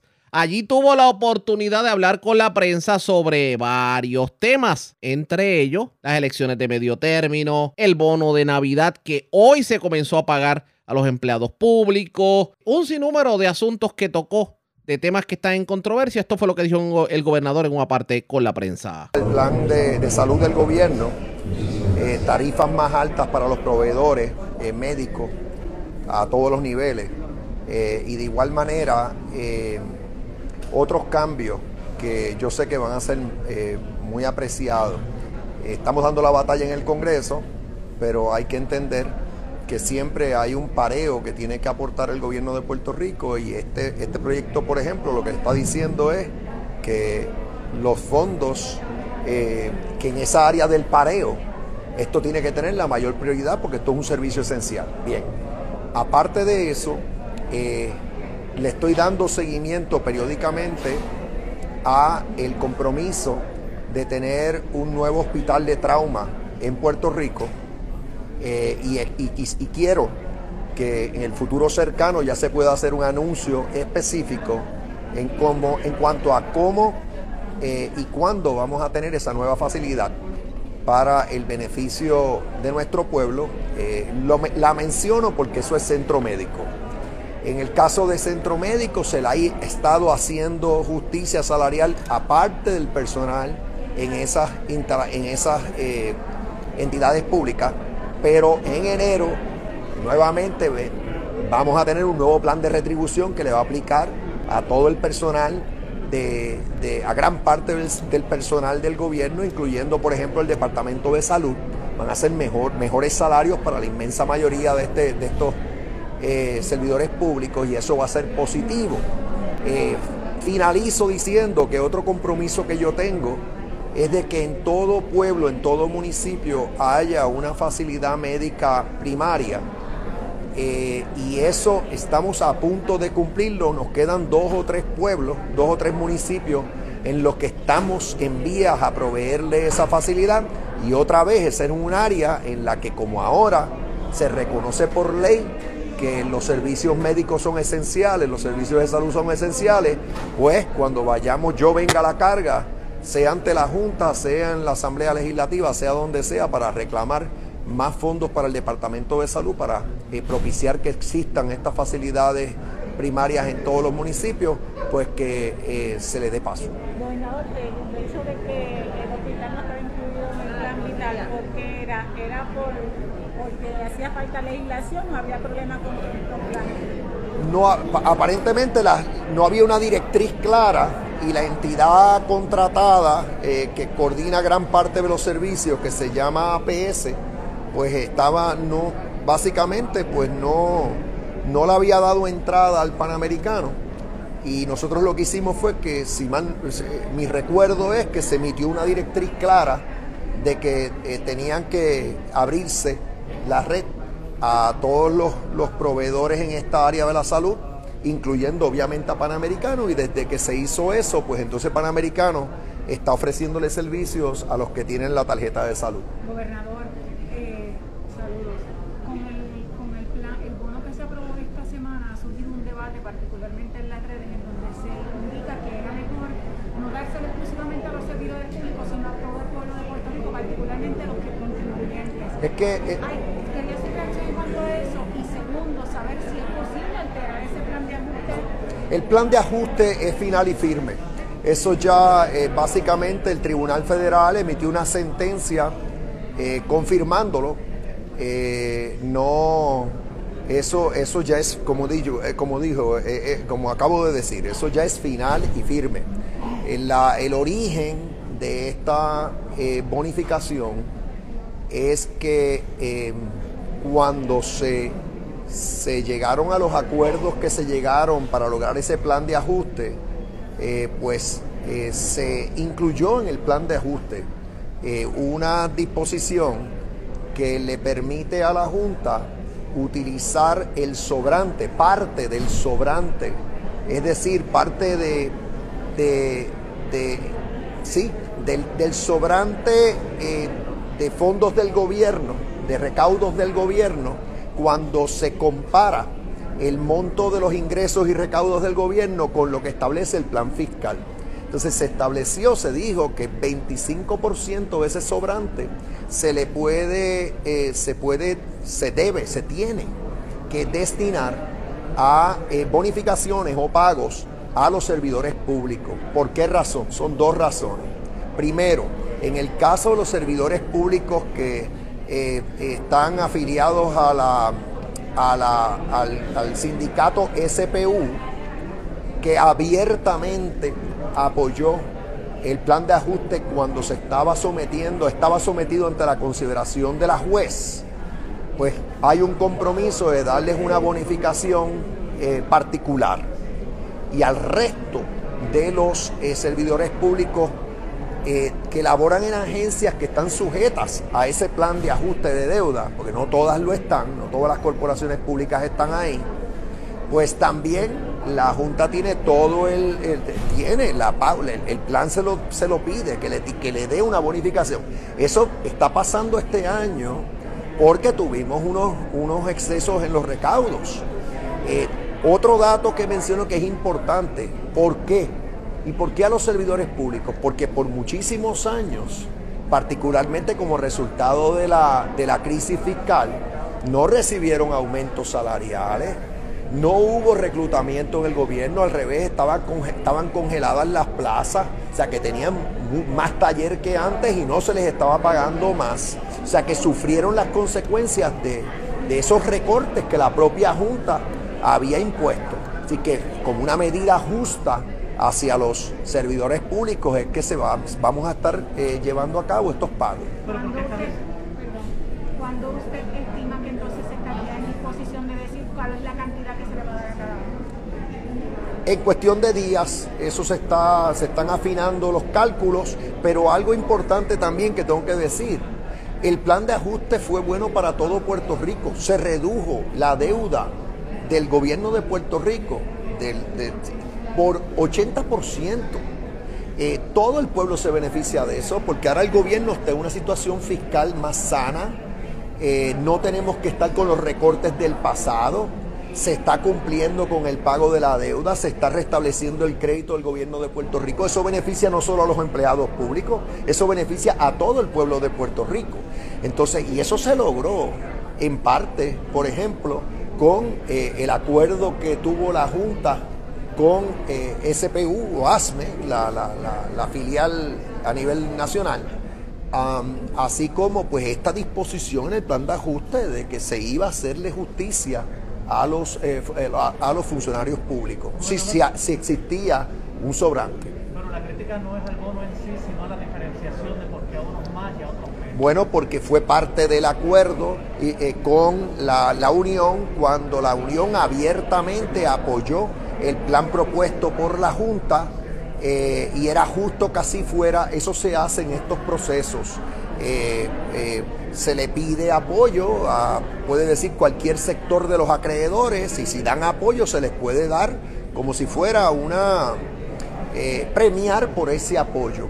Pero en este caso, el lenguaje que se incluyó en el plan de ajuste permite que la Junta le dé la bonificación también o este pago especial al resto de los servidores que no necesariamente estuvieron de acuerdo con las posturas de los líderes gremiales en aquel entonces.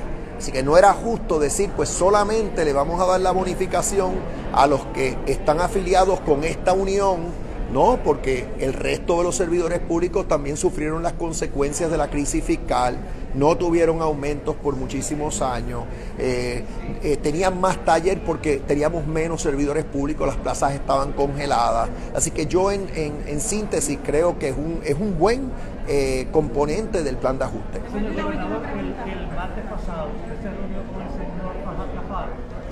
Bueno, yo tuve una reunión, fue, creo que fue en el día de ayer, o si no fue antes de ayer, ahora no recuerdo.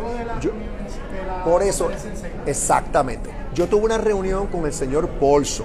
Eh, eh, ese día eh, yo, eh, bajan- yo venía de Ceiba, él había pedido esa reunión y de Eso que ustedes escuchan al final es que él se reunió con una persona que da la casualidad que figura como testigo de cargo en contra de la ex gobernadora Wanda Vázquez y eso como que ha creado suspicacia. También escucharon al gobernador justificar el que unos empleados públicos van a cobrar más y otros menos en el bono. Específicamente los empleados acogidos a una unión, a servidores públicos unidos, van a cobrar más bono porque ellos apoyaron el plan de ajuste de la deuda de la Junta de Control Fiscal y muchos han criticado esta desigualdad en el pago del bono. ¿Qué va a terminar ocurriendo? Pendientes a la red informativa. Presentamos las condiciones del tiempo para hoy. Para hoy jueves, el viento se tornará del este-sureste. Esto en conjunto con la humedad disponible, generará aguaceros de dispersos a localmente numerosos y tronadas aisladas mayormente en el centro interior y en el oeste. Aguaceros aislados serán posibles en otros sectores como lo es la zona metropolitana. Una marejada del norte y vientos moderados mantienen oleaje de hasta 5 pies para las aguas del Atlántico, y de 4 pies o menos con condiciones algo picadas. Para las playas, se espera riesgo moderado de corrientes marinas para el norte y este de Puerto Rico. En la red informativa de Puerto Rico, este fue el informe del tiempo. La red le informa. Señores, regresamos a la red Le Informa. Somos el noticiero estelar de la red informativa. Gracias por compartir con nosotros. Otro aumento más, señores. Tal parece que aquellos que tenemos que utilizar la autopista 22 entre San Juan y Atillo, eh, pues digamos por costumbre. O sea, que no nos queda más remedio utilizarla. O la PR5 de Bayamón hacia Naranjito, pues tendremos que soportar otro aumento en los peajes. Así lo confirmó el principal oficial ejecutivo de Metropistas, Julián Fernández, quien anticipó que para el 2023 habrá un aumento. Esto por el alza en la inflación. Escuchemos las declaraciones del funcionario. Claro, hay una, hay una cláusula que establece eh, la revisión de la tarifa conforme a una fórmula, una fórmula que está basada en la inflación. Esa fórmula a veces favorece y otras veces desfavorece desde la perspectiva de subida o no subida. Por ejemplo, este año, en el año que estamos, eh, gracias a esa, a esa cláusula no hubo subida en prácticamente ninguna de las plazas de peaje excepto creo que fue Arecibo y Bayamón, el resto de las eh, el resto de seis plazas adicionales no hubo subida para el 96% de los usuarios. Este año toca, toca por la inflación, pero igual que te protege desde una perspectiva, también te protege de la perspectiva de que no crece de una manera arbitraria, es decir, todo el incremento costes que nosotros podemos tener en base a, por ejemplo, los proyectos, si antes este proyecto de asfaltado te costaba eh, 3 millones y ahora cuesta 6, es decir, un 50% más, eso no, eso no va directamente eh, a compensar a la compañía, no. Es nosotros tenemos una fórmula y que se ajusta hacia una manera hacia otra. Y desde la perspectiva, lo que nosotros siempre hemos defendido, que esa, cláusula, eh, esa, esa fórmula lo que protege es en periodos de inflación como este, que no suba un, no suba un coste des- desproporcionado. En este año tenemos que aún sacar la, la data, porque al final esto es una fórmula y se tendrá que estar comunicando para, para finales de año. Pero la, la previsión es que como sí. el año anterior, es decir, el año que estamos, no hubo subida, bueno, debido al ajuste, lo normal es que para el 2022, te- para el 2023 tenga que haber un ajuste. Esto obviamente se suma a los aumentos que ya había anunciado el Departamento de Transportación y Obras Públicas en cuanto a las autopistas que maneja el Estado, que es la PR52 de San Juan a Ponce, la PR53 tanto de Salinas hasta Patilla, bueno, hasta Guayama como tal, y la PR53 en el norte desde Fajardo hasta Humacao, Yabucoa, y pues en el caso de la ruta 66. Pero estas declaraciones del funcionario vienen en medio de una conferencia de prensa en donde se anunció que vienen dos proyectos de infraestructura en la autopista de Diego y uno de ellos lo es extender el carril dinámico que hay de San Juan hasta el, hasta el peaje de Toa Baja, extenderlo hasta Vega Alta. También eh, la repavimentación de la autopista entre San Juan hasta Toa Baja. Escuchemos las expresiones del principal oficial ejecutivo de Metropista, Julián Fernández Rodés. el peaje de toda baja, lo que queda, porque solamente son los carriles de recarga, esto es el flujo vehicular que se produce en el horario de tarde. Esta es la primera salida del DTL en horario tarde y esta es la segunda salida del DTL en horario tarde. Y aquí se produce lo que nosotros llamamos un cuello de botella. Esto se produce porque el diseño geométrico que existente en este punto pues es muy caprichoso. Y en el momento en que se produce esta incorporación de la primera salida del DTL se pierde además este otro carril porque aparece aquí una, una salida ¿no? que va hacia la zona de Toa Baja. Es decir, pasamos de tener tres carriles a tener dos en este punto y añadir además el tráfico que viene por el DTL. Entonces eso hace que se, que se, que se produzca un exceso de vehículos que supera con creces la capacidad de la vía. Entonces esto es precisamente lo, lo que tenemos que, lo que eh, queremos evita- evitar. Para ello, pues eh, nos dimos la tarea de hacer un estudio de qué posibles soluciones podíamos implementar. Contamos con la ayuda de la Universidad de Mayagüez y pues eh, propusimos o diseñamos una solución. Aquí tienen también la imagen de Google Maps donde se ve, se tiñe de rojo eh, ese flujo vehicular a la salida del carril expreso y también en los carriles regulares que vienen de San Juan hacia, hacia Tillo. Eh, la solución que se nos ocurrió, porque realmente después de este punto de congestión, como saben, tenemos un puente que es el puente de Dorado, nosotros llamamos el puente de Kreme, el que está ahí en, el molcito este que hay ahí, eh, pues lógicamente al ser un puente tienes limitado, eh, la, la- digamos, la ampliación de la calzada, tendrías que construir otro puente y eso evidentemente pues no es costo efectivo. Entonces lo que hemos, lo que hemos pensado, lo que hemos, lo que hemos ideado es extender el DTL usando uno de los carriles de la calzada en sentido contrario. Es decir, vamos a construir un carril reversible separado por una barrera rígida de hormigón que opere en sentido AM como opera actualmente y en sentido PM eh, pues lo que haremos es canalizar todo este tráfico a través del carril reversible, de tal manera que descongestionaremos este punto porque todos los vehículos que vayan de largo recorrido, que no tengan intención de salir en la salida de este mall, sino que vayan a localidades más hacia el oeste, pues puedan, puedan utilizar esta extensión del DTL, salgan después del puente y disminuyan, digamos, la incorporación de vehículos a este punto. Expresiones del principal oficial ejecutivo de Metropista, Julián Fernández. Lo cierto es que se espera que los trabajos de extensión del carril dinámico comiencen con ensanche en las rampas de entrada y salida antes del puente de luego de Plaza Las Américas para que entonces sea más accesible. Y se espera que ya para el 2023, para el primer trimestre del 2023, esto puedan estar funcionando. La red le Cuando regresemos más noticias del ámbito policíaco y mucho más en esta edición de hoy, jueves del noticiero estelar de la red informativa.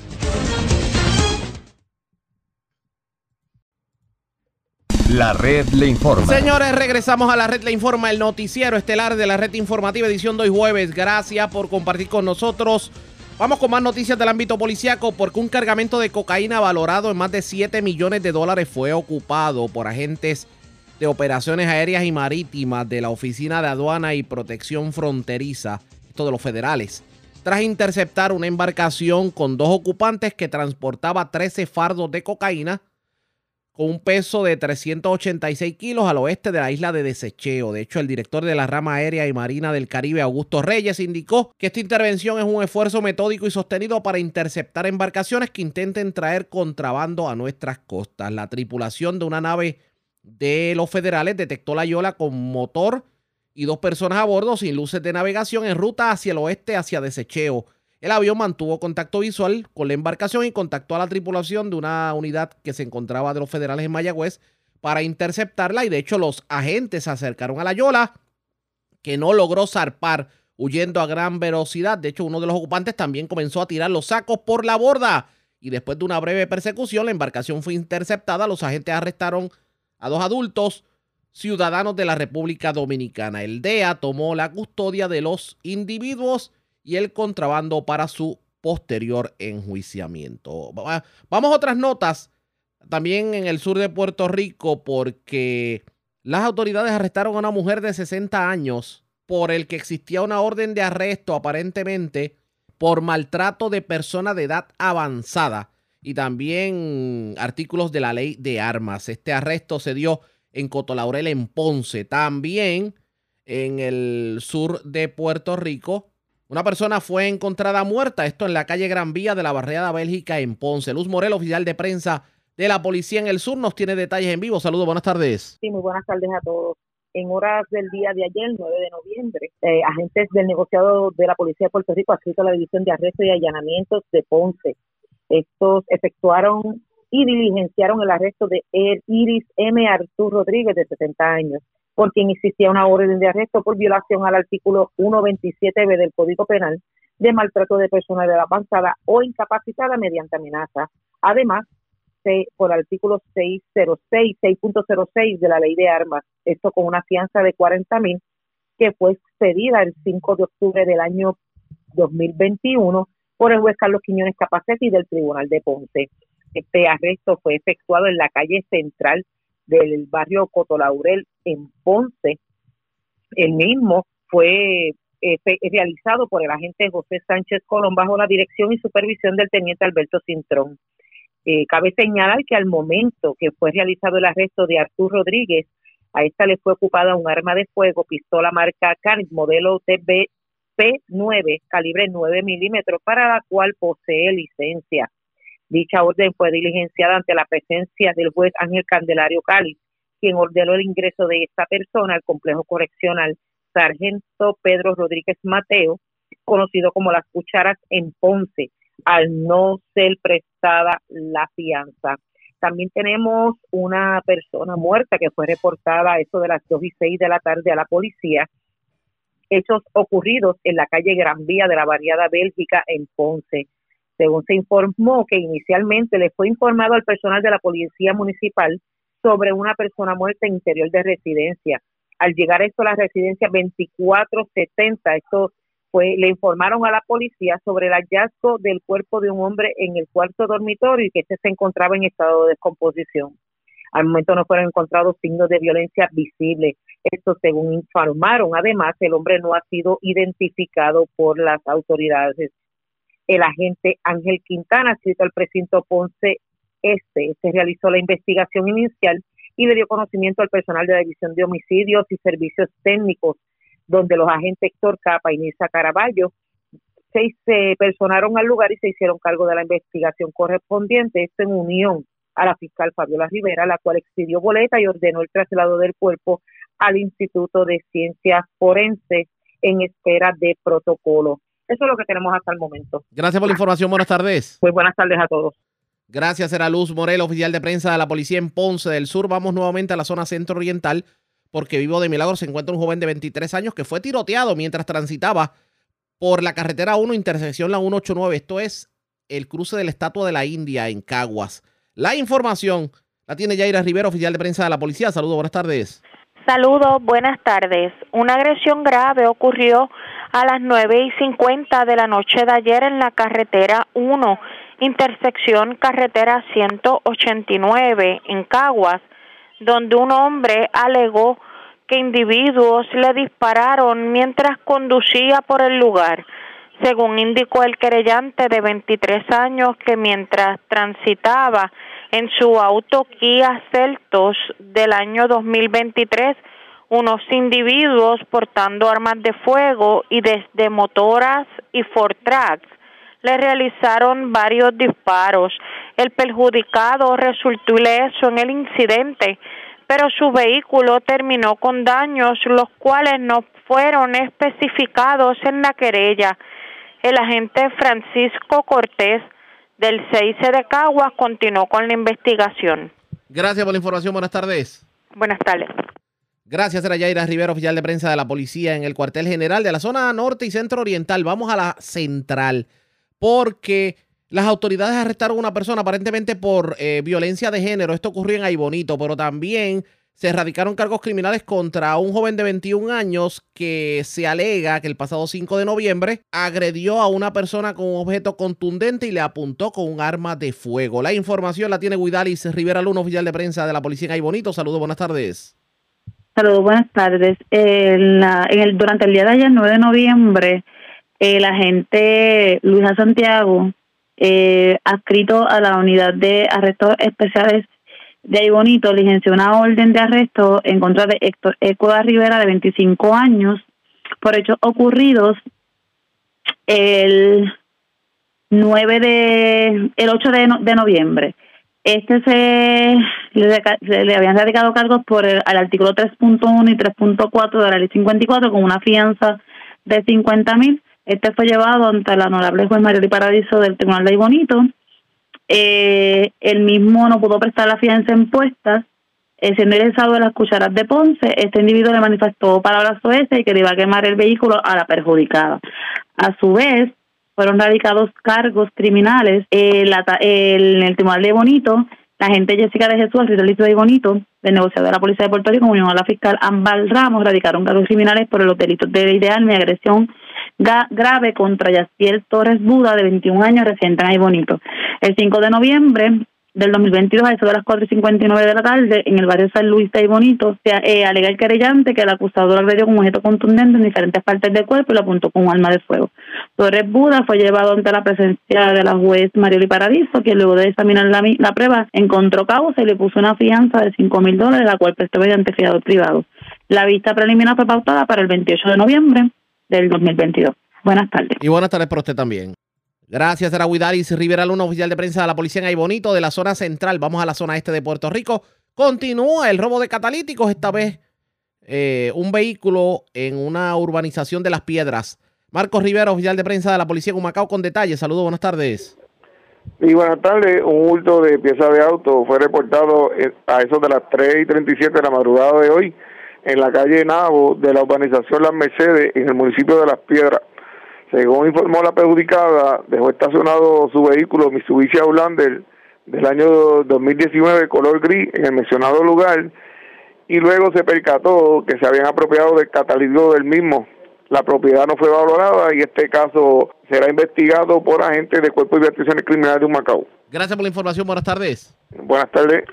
Gracias, era Marcos Rivera, oficial de prensa de la Policía de Humacao del Este. Vamos al noreste de Puerto Rico porque las autoridades arrestaron a una persona que aparentemente amenazó a un septuagenario, un hecho ocurrido en el barrio Esperanza de Vieques. Daniel Fuentes, oficial de prensa de la Policía en Fajardo, con detalles. Saludos, buenas tardes. Saludos, buenas tardes. Agentes adscritos del distrito de Vieques, el negocio de la Policía de Puerto Rico, arrestaron a una persona por el delito de agresión agravada, hecho ocurrido a las 1 y 44 de la tarde de ayer miércoles. Esto fue en la calle Geranio, Barrio Esperanza, del municipio de Vieques.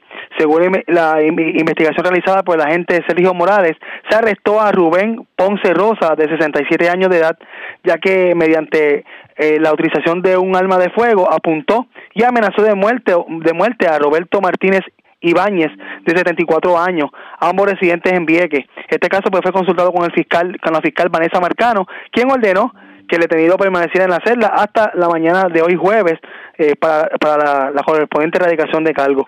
Eso es lo, que tenemos en el momento en cuanto a notas policíacas. Buen día, Dios los bendiga. Y buenas tardes para usted también. La red le informa. Señores, nos vamos a una pausa. Regresamos a la parte final del Noticiero Estelar de la red informativa. La red le informa. Señores, regresamos esta vez a la parte final del noticiero estelar de la red informativa de Puerto Rico. ¿Cómo está Estados Unidos? ¿Cómo está el mundo a esta hora de la tarde? Vamos a la voz de América. Nos tiene un resumen completo sobre lo más importante acontecido en el ámbito nacional e internacional. El destino de las aspiraciones políticas del presidente Joe Biden para el resto de su mandato pende de un hilo mientras los estadounidenses esperan los resultados de las elecciones de medio término que determinarán qué partido político controlará el Congreso durante los próximos dos años. Todavía se desconoce el resultado de algunas contiendas clave en un Senado muy reñido y funcionarios electorales advierten que podrían pasar incluso días antes de conocer las conclusiones definitivas de algunas contiendas. Lo que sí se sabe es que si el Partido Demócrata pierde el control de las cámaras, la agenda política del mandatario estadounidense se vería frustrada y según señalan los expertos sería muy difícil que cualquier proyecto legislativo demócrata saliera adelante. Con la información obtenida hasta ahora parece que la arrolladora ola roja republicana anticipada por el exmandatario Donald Trump podría haberse quedado más bien en un pequeño goteo, con el partido de la oposición obteniendo menos escaños de los esperados en la Cámara de representantes. Eso sí, podría ganar lo suficiente como para obtener la mayoría de la Cámara Baja. Los comicios de medio término renuevan los 435 asientos de la Cámara de Representantes y 35 de los 100 escaños senatoriales. En estos momentos, el Senado está dividido equitativamente entre 50 demócratas y 50 republicanos y la vicepresidenta Kamala Harris emite el voto del desempate a favor de su partido demócrata, por lo que los republicanos solo necesitan obtener un escaño más para lograr la mayoría. Un escenario muy probable y es que históricamente los partidos que controlan los poderes ejecutivos y legislativos del gobierno pierden escaños durante las elecciones de medio término. Con asuntos como el aborto en juego y mientras la inflación continúa preocupando a los estadounidenses, algunos analistas anticiparon que el total de votos emitidos en todo el país podría superar al récord establecido en las elecciones de medio término de 2018, cuando 115 millones de estadounidenses ejercieron su derecho a voto. Por otra parte, las elecciones para 36 gobernadores en el país tuvieron resultados diversos, algunos confirmados por agencias de noticias, mientras que otros aún no están definidos. Yoconda Tapia tiene los detalles. Los electores de 36 estados en la nación votaron el martes para elegir o reelegir gobernadores y los comicios estuvieron marcados por una masiva asistencia. Algunos resultados fueron conocidos anoche, mientras que otros deberán aún esperar una definición debido a una apretada diferencia. Uno de los primeros triunfos republicanos fue para el gobernador de Florida, Ron DeSantis, que tendrá otro periodo de cuatro años en un estado que es conocido como péndulo, pero que logró vencer cómodamente a su oponente demócrata Charlie Crist, según reportes de las agencias AP y Reuters. En tanto, en Vermont reeligieron por mayoría al republicano Phil Scott para gobernador, lo que constituyó su cuarta victoria en las lides de medio término. Scott venció a la demócrata Brenda Siegel y a tres candidatos independientes. Y la fiscal general demócrata de Massachusetts, Maura Healey, se alzó con la victoria en las urnas para convertirse en la primera que gobierna un estado de la nación y se identifica abiertamente lesbiana. Healy venció al candidato republicano Jeff Deal, quien contaba con el apoyo del expresidente Donald Trump. Por su parte, la ex secretaria de prensa de la Casa Blanca, Sarah Sanders, fue elegida gobernadora de Arkansas, convirtiéndose en la primera mujer en dirigir el estado y en la funcionaria de más alto perfil de la administración Trump en un cargo electo. Sanders, hija del ex gobernador de Arkansas, Mike Huckabee, derrotó a la candidata demócrata Chris Jones en la carrera por la gobernación en su estado natal, predominantemente republicano. Mientras en Arizona los resultados son muy apretados a favor de la demócrata Katie Hobbs sobre la republicana Carrie Lake y aún es demasiado pronto para anunciar una ganadora. Lake, ex presentadora de noticias de televisión, fue una dura contendora para Hobbs, secretaria de Estado de Arizona, que saltó a la fama defendiendo la integridad de la victoria del presidente Joe Biden en ese estado. Tal y como se había anticipado, los resultados de la votación de medio término tomarán tiempo para ser anunciados y durante las próximas horas y días poco a poco se irán definiendo a favor de republicanos y demócratas. Yoconda Tapia, Voz de América, Washington. En otra información, con la mayoría de los votos contabilizados en el país, los especialistas anticipan un resultado mixto para los candidatos respaldados por el expresidente Donald Trump, como es el caso del escritor y capitalista de riesgo G.D. Vance, quien se considera el ganador proyectado de un escaño en el Senado de Ohio sobre el demócrata Tim Ryan pero en Pensilvania el demócrata John Shapiro ganó el puesto de gobernador frente al candidato respaldado por el exmandatario republicano Doug Mastriano. La senadora demócrata de New Hampshire, Maggie Hassan, se impuso sobre el candidato respaldado por Trump, Don Bolduc, quien habló el martes en la noche con la voz de América sobre su participación en los comicios.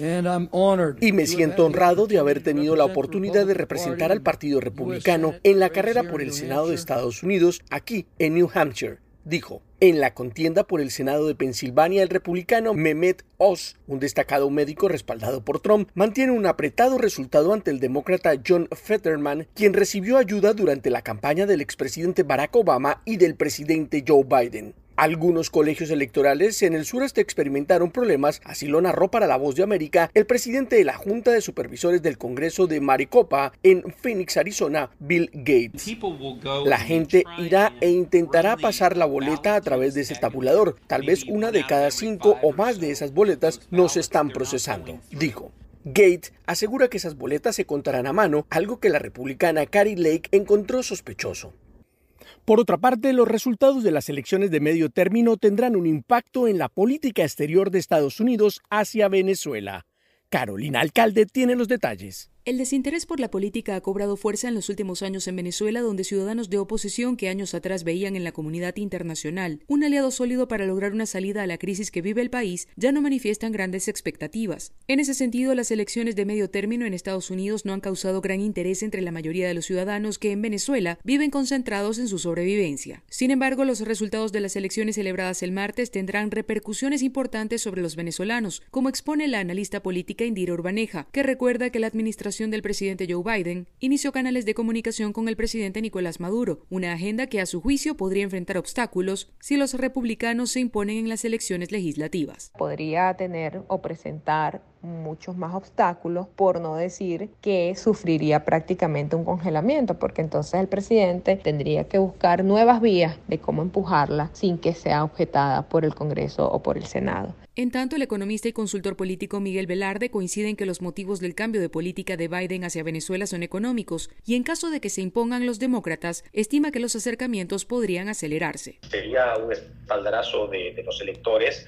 a las políticas que se han estado implementando en este último tiempo. Que ahí no tendría ninguna duda en que se, se, profundizaría en este tipo de políticas de mayor apertura, de mayor diálogo y mayor negociación con eh, algunos países, eh, como por ejemplo Venezuela en la región. Cabe recordar que el gobierno de Venezuela rompió relaciones diplomáticas con Estados Unidos en enero de 2019, luego de que la administración del expresidente Donald Trump reconoció a Juan Guaidó como presidente interino de Venezuela. Carolina Alcalde, Voz de América, Caracas. Fortaleciéndose sobre el Atlántico, Nicole, un huracán categoría 1, continúa su avance luego de que como tormenta tropical afectó a las Bahamas y se dirige ahora hacia la costa este de Florida, donde llegaría al final de este miércoles. Según el Centro Nacional de Huracanes, el sistema se encuentra a menos de 90 millas al este de la isla Great Abaco y a 270 millas al este de West Palm Beach en Florida, con vientos máximos sostenidos de 130 kilómetros por hora y se mueve en dirección oeste-suroeste a una velocidad de 25 kilómetros por hora. Algunas zonas del sur de la Florida permanecen en el cono de trayectoria del sistema y se estima que empiece a subir sobre la costa este. Si bien los condados más poblados del sureste de Florida, Broward y Miami-Dade, salieron del cono de trayectoria, se mantiene una vigilancia de huracán y un aviso de tormenta tropical por parte de Broward y una vigilancia de tormenta tropical para Miami-Dade, mientras que Palm Beach, al norte de Broward, tiene vigente un aviso de huracán. El doctor Michael Brennan, subdirector interino del Centro Nacional de Huracanes, anticipó los efectos del fenómeno meteorológico. Viene mucha agua con Nicole. Tendremos una advertencia de marejada ciclónica que está vigente para gran parte de la costa este de Florida, desde North Palm Beach hasta Caño Cañaveral, pasando por lugares como San Agustín. Estas áreas fueron impactadas en gran manera durante el huracán Ian, especialmente en el centro y norte de Florida, por lo que es una zona con mucha vulnerabilidad a lo largo de la costa a las inundaciones costeras, acción de olas significativas y marejada ciclónica. En otra noticia, el presidente de Bolivia, Luis Arce, cumple dos años de gestión en medio de protestas y con críticas de la oposición por no dar soluciones a los conflictos del país. Fabiola Chambi tiene este reporte. Dos horas y 34 minutos fue la duración del informe que el presidente de Bolivia, Luis Arce, pronunció ante la Asamblea Legislativa por sus dos años de gobierno y en el que, con todo tipo de detalle, expuso lo que calificó como los logros de su gestión. Sin embargo, no profundizó en los múltiples conflictos que enfrenta el país desde hace más de dos semanas, concretamente en la región oriental de Santa Cruz, desde donde exigen la realización del Censo de Población y Vivienda para el año 2023. Al respecto, representantes de oposición, entre ellos la senadora de Creemos, Senta Rec, criticaron su discurso y lamentaron su falta de interés por los problemas del país. Él ha hecho una burbuja de su discurso en la que pretende que todo el país crea que estamos en Suiza. Todos los problemas sociales que hay en el momento no se reflejó en absoluto. El gobierno del presidente Luis Arce no solo enfrenta la presión por el censo, sino que también debe lidiar con arremetidas dentro de su propio partido por este asunto y otras divisiones internas. En tanto, el expresidente y líder del movimiento al socialismo Evo Morales exhortó al mandatario a anunciar la fecha definitiva porque aseguró no decidir es prestarse al juego de la derecha. Al cierre de su discurso, el presidente Luis Arce solo hizo una breve referencia a la posición de su gobierno con respecto a la crisis social que sufre el país. Hoy estamos pasando momentos en los cuales algunos grupos quieren volver a desestabilizarnos, pero estoy seguro que la organización, movilización y conciencia de un pueblo vencerá todo este tipo de adversidades. También otras regiones del país se suman a las protestas y anunciaron medidas en apoyo al pedido del censo en 2023. Fabiola Chambi, Voz de América, Bolivia. La red le informa. Bueno, señores, enganchamos los guantes. Regresamos mañana viernes a la hora acostumbrada, cuando nuevamente a través de Cumbre de Éxitos 1530 de X61 de Radio Grito y de Red 93 que son las emisoras que forman parte de la red informativa. Les vamos a llevar a ustedes resumen de noticias de mayor credibilidad en el país. Hasta entonces, que la pasen bien.